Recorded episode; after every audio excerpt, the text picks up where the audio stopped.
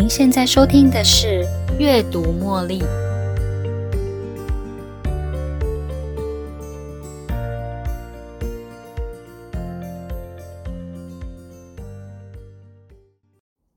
欢迎收听《阅读茉莉》。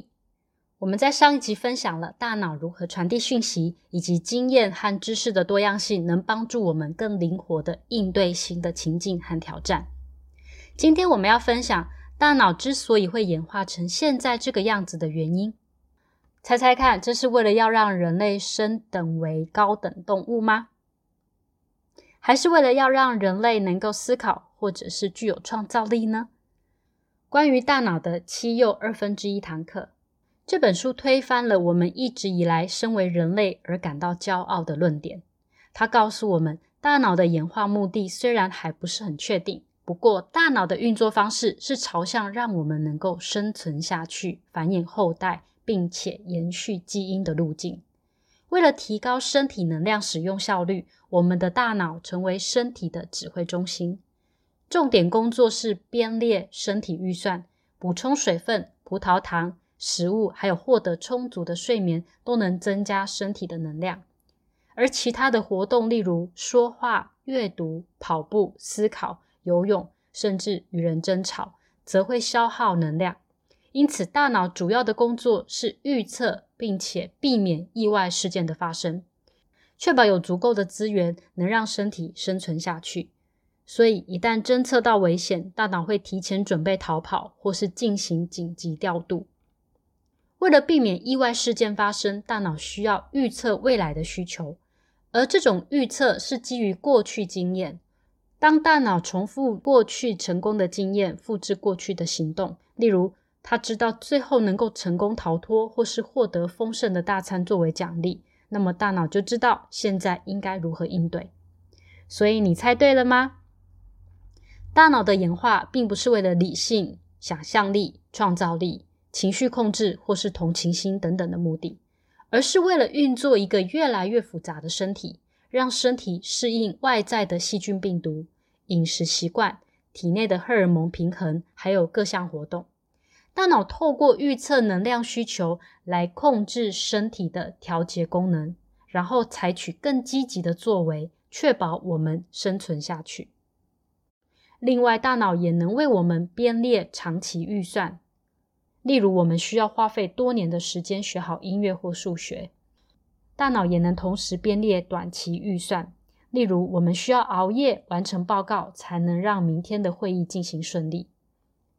令人意想不到的是，大脑还能储存和提取我们所经历的正向或负面的情绪感受，只是大部分的我们都没意识到而已。这本书也提出了三重脑理论。一般在法院的诉讼中，代表律师经常会使用一些推脱之词，例如“他是一时的冲动”或是“他是因为情绪战胜理智才会做出这么荒唐的事情”，来为他的委托人脱罪。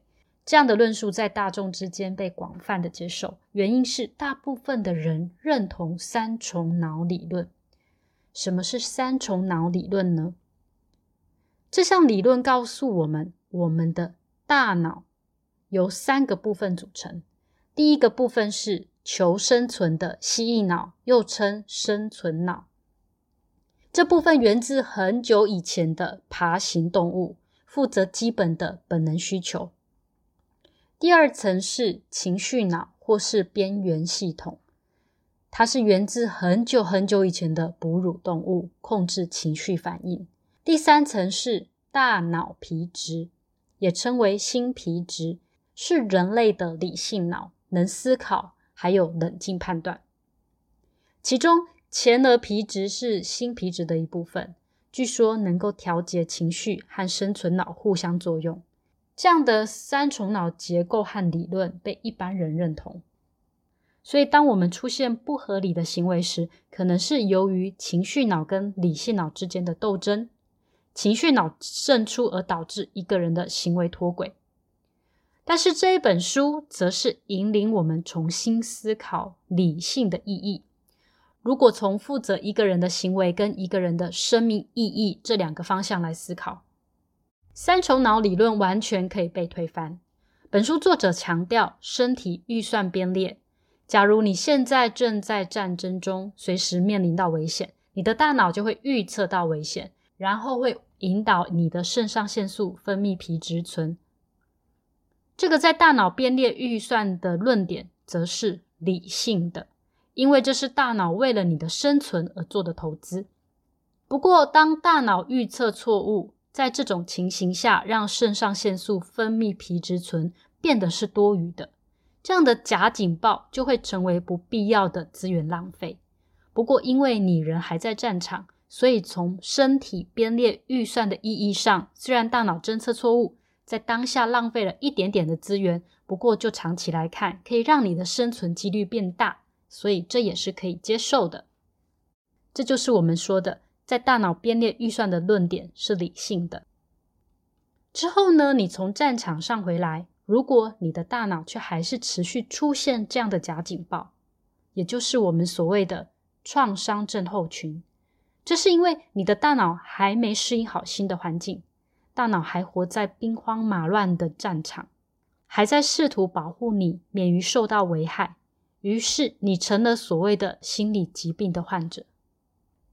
而心理疾病很有可能就是短期上合理的身体预算编列，但是却与当下的实际情况不符合。最后，我们做个总结：大脑的演化目的到目前还不是很确定。但是它的运作方式是为了让人类生存、繁衍后代、延续基因。大脑成为身体指挥中心，重点工作是编列身体预算，来提高身体能量使用效率。主要是利用预测的方式，避免意外事件发生，确保有足够的资源来应对，让身体能够生存下去。大脑也会编列长期跟短期预算。并且储存还有提取情绪感受。三重脑的理论指出，大脑由求生脑、情绪脑和理性脑所组成。这个理论解释了情绪脑和理性脑之间的斗争。但是意外的是，这本书却引导读者重新思考理性的意义，强调身体预算编列的重要性。当大脑预测错误时，虽然可能会导致资源上的浪费，但是就长远来看，可以提高人类的生存几率。另外，心理疾病可能是短期合理的身体预算编列，只是与当下实际情况的需求不同。好的，我们今天节目就分享到这里。如果你有任何想法，也欢迎留言给我，期待你的分享。你喜欢今天的节目吗？邀请您在 Podcast 留下五星评论，订阅并分享这个频道给你的好朋友。你也可以用赞助的方式，用一杯咖啡的金额支持这个频道持续运作哦。最后，感谢您今天的陪伴，我们下一期再见喽，拜拜。